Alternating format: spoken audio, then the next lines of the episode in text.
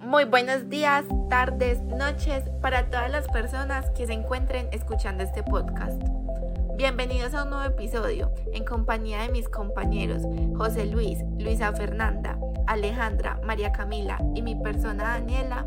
Les vamos a hablar sobre el libro Posverdad y otros enigmas de Mauricio Ferraris.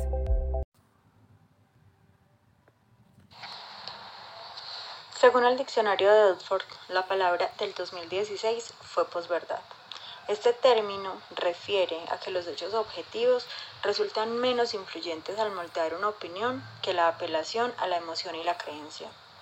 De esto se empieza a hablar a partir de la campaña del Brexit, que permitió a través de un referendo la salida del Reino Unido de la Unión Europea. Se empezó a hablar entonces en los medios anglosajones de la posverdad. Los argumentos de las campañas políticas que permitieron convencer a la mayoría del pueblo de los beneficios del país del salir de la Unión Europea eran falsos. Por tal motivo se asume que los argumentos con los que se hace política no son honestos, ya que estos privilegian aspectos emocionales y descontextualiza y deja la información a medias con el fin de generar controversia y así movilizar la opinión a su favor. Otros ejemplos del tema de la posverdad son la llegada de Donald Trump a la Casa Blanca o el, plebiscito que se realizó en Colombia en pro de la paz. La posverdad puede describirse como la renuncia concertada de la capacidad de pensar críticamente, ya que esto permite la homogenización de varios aspectos de la forma de vida. Hoy somos víctimas del consumismo, la internet, las redes sociales, donde creemos que estamos muy informados, pero no es así. Pues realmente las grandes potencias nos muestran una parte de lo que ellos quieren hacer saber y ver, donde las verdades se consideran no desde los hechos, las experiencias y la historia, sino desde la percepción y las emociones, creyendo y haciendo creer que todos tienen la verdad. Ahora la web ha reducido la calidad de la información. representan científicos y académicos, pero que producían datos seguros y confiables. En este momento la realidad de la web es estática, pues la información es la misma y repetida. Problema que Nietzsche ya había anunciado hace más de un siglo. Abro comillas, donde todo es verdad, ya nada lo es. También expresado por Martín Adán, un poeta peruano. Abro comillas. Todos tenemos razón, porque ninguno la tiene.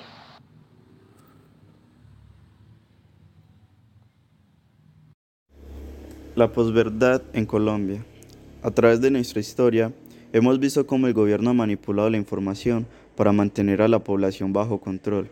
Lo anterior lo podemos ver reflejado en distintos casos como en las pasadas elecciones del 2018, donde se sembró terror por la alta aprobación de uno de los candidatos, acto en el que participaron los distintos medios de comunicación, expresidentes y algunos dirigentes políticos. Eh, también la difamación hacia los estudiantes y docentes de las universidades públicas son un ejemplo de este fenómeno ya que algunos medios de comunicación se han encargado de tener bajo el estigma de terroristas a la comunidad universitaria. Se puede concluir que la posverdad no es un fenómeno actual, por el contrario, la gente encargada de dirigir el país que siempre ha utilizado esta estrategia para influir en la toma de decisiones de la población. Para ello, ha hecho uso de, la, de los medios de comunicación. Recientemente, con la evolución de la tecnología y el aumento del uso de las redes sociales, han permitido mayor facilidad en la desviación y manipulación de la información.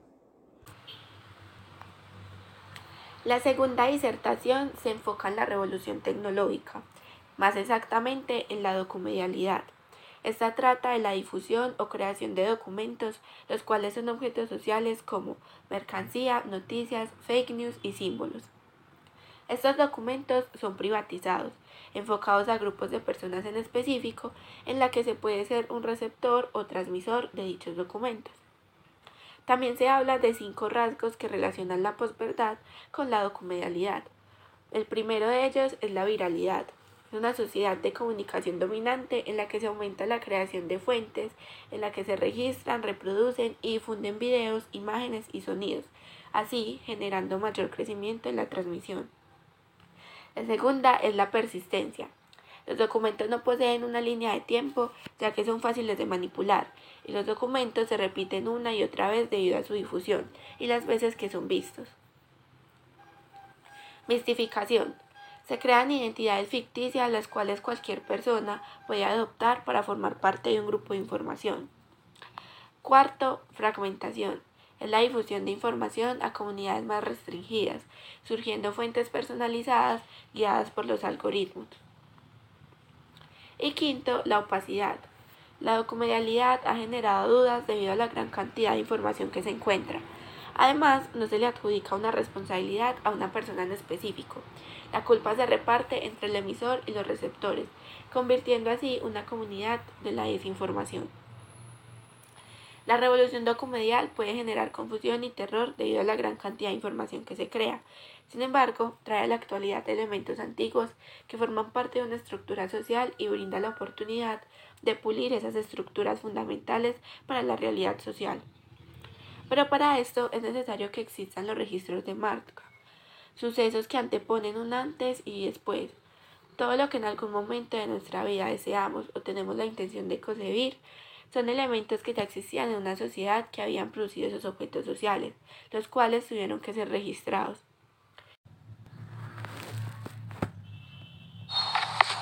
Luego contamos con los documentos en lugar de mercancías, donde la documentalidad es algo sobreentendido en las prácticas sociales, que se convierte con la era más descifrable.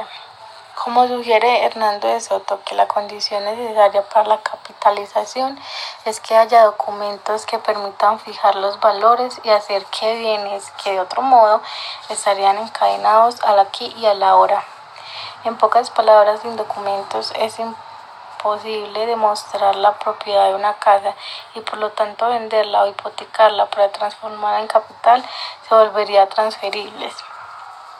Si en la manufactura se desarrolla una acción frente a la televisión, que ya sería el espectáculo, nos limitamos a la contemplación articulada por el mando a distancia, en lo que mm, delante de la pantalla del ordenador nos volvemos a actuar con una reacción eh, que completa y perfecciona tanto la etapa manufacturera, que sería la actividad, y la etapa medial, que es la interacción con el, que es la interacción con el, con el planeta mediado por interacciones técnicas.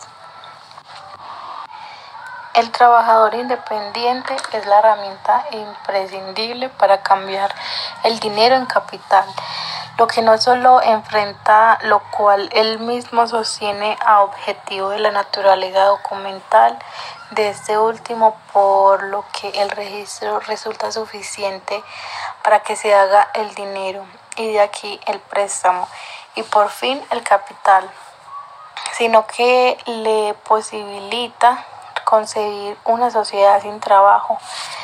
No obstante, el es precisamente eso que tenemos frente a nuestros ojos, para lo malo y para lo bueno. Se cumple con otro factor que su función en general es la acción por la cual los diversos eh, bienes y servicios son usados o aplicados a los fines a que están destinados, ya sea satisfactorio satisfaciendo las necesidades de los individuos o sirviendo los propósitos de la producción. El, el capítulo 3 de la posverdad a la verdad se divide en varias secciones. Quizás podamos decir que en tres secciones. En la primera parte hace un comparativo entre todos los capítulos. Se recapituló que en la primera diserción se proponía un retrato ideológico de lo posmoderno, lo que quiere decir la posverdad y lo normal que existe en nuestros días. En la segunda se profundiza sobre la explosión de la posverdad, o sea, la documedialidad, la posibilidad de poner en circulación los documentos de forma atomizada y la tercera, definiendo lo que realmente la verdad, desde el análisis de varios filósofos y el mismo análisis del autor. En la segunda sección que se logra ver podemos observar que el autor comienza a hacer énfasis en la hipoverdad, hiperverdad y la mesoverdad y sus propias diferencias, encaminándose a una una a la verdad formada por sucesos, otra en la verdad ya dictaminada desde los comienzos de su propia existencia, aún sin saberlo, y la tercera encaminada en la verdad que une a las dos anteriores. El autor definió la verdad en tres esquemas y con ellos sus propias estructuras. Está la verdad vista desde lo ontológico, que define por aquello que podemos observar una realidad de la manera en que vemos los objetos. También está de manera epistemológica, que es la verdad planteada en conceptos. Y en tercer lugar está la, la tecnología, que es en la que se interpretan los hechos. El capítulo nos permite esclarecer la verdad, la verdad vista desde varios conceptos, su variación según el objeto, el suceso y la realidad de la persona que está persiguiendo la verdad. Es casi cliché pero coherente decir que nunca hay una verdad absoluta y ahí el origen de la posverdad que en concordancia con el autor es realmente aceptar que la posverdad que en ocasiones puede verse como noticias amarillistas, publicidad engañosa, entre otras, también tiene una realidad y es esa. Al no haber un alineamiento de verdades, al existir tantas maneras de corroborar corroborar, reafirmar y o desmentir una verdad, se crea la posverdad. Los portadores, los hacedores y los enunciadores de la verdad en conjunto crean un conducto que permite la creación y existencia de lo que hoy conocemos como la posverdad. Por eso, la invitación es a construir y mantener espacios donde la verdad y lo verdadero sean los protagonistas del diálogo, las relaciones y las actuaciones, donde el pensamiento crítico sea el guía para tomar decisiones que vayan encaminadas en el beneficio propio y en el beneficio común, y no dejándose llevar de una información la cual no se pueda refutar o reprochar con el fin de abrir camino a un mundo empoderado de sus procesos sociales, políticos, educativos, transparentes y sin temor a decir la verdad.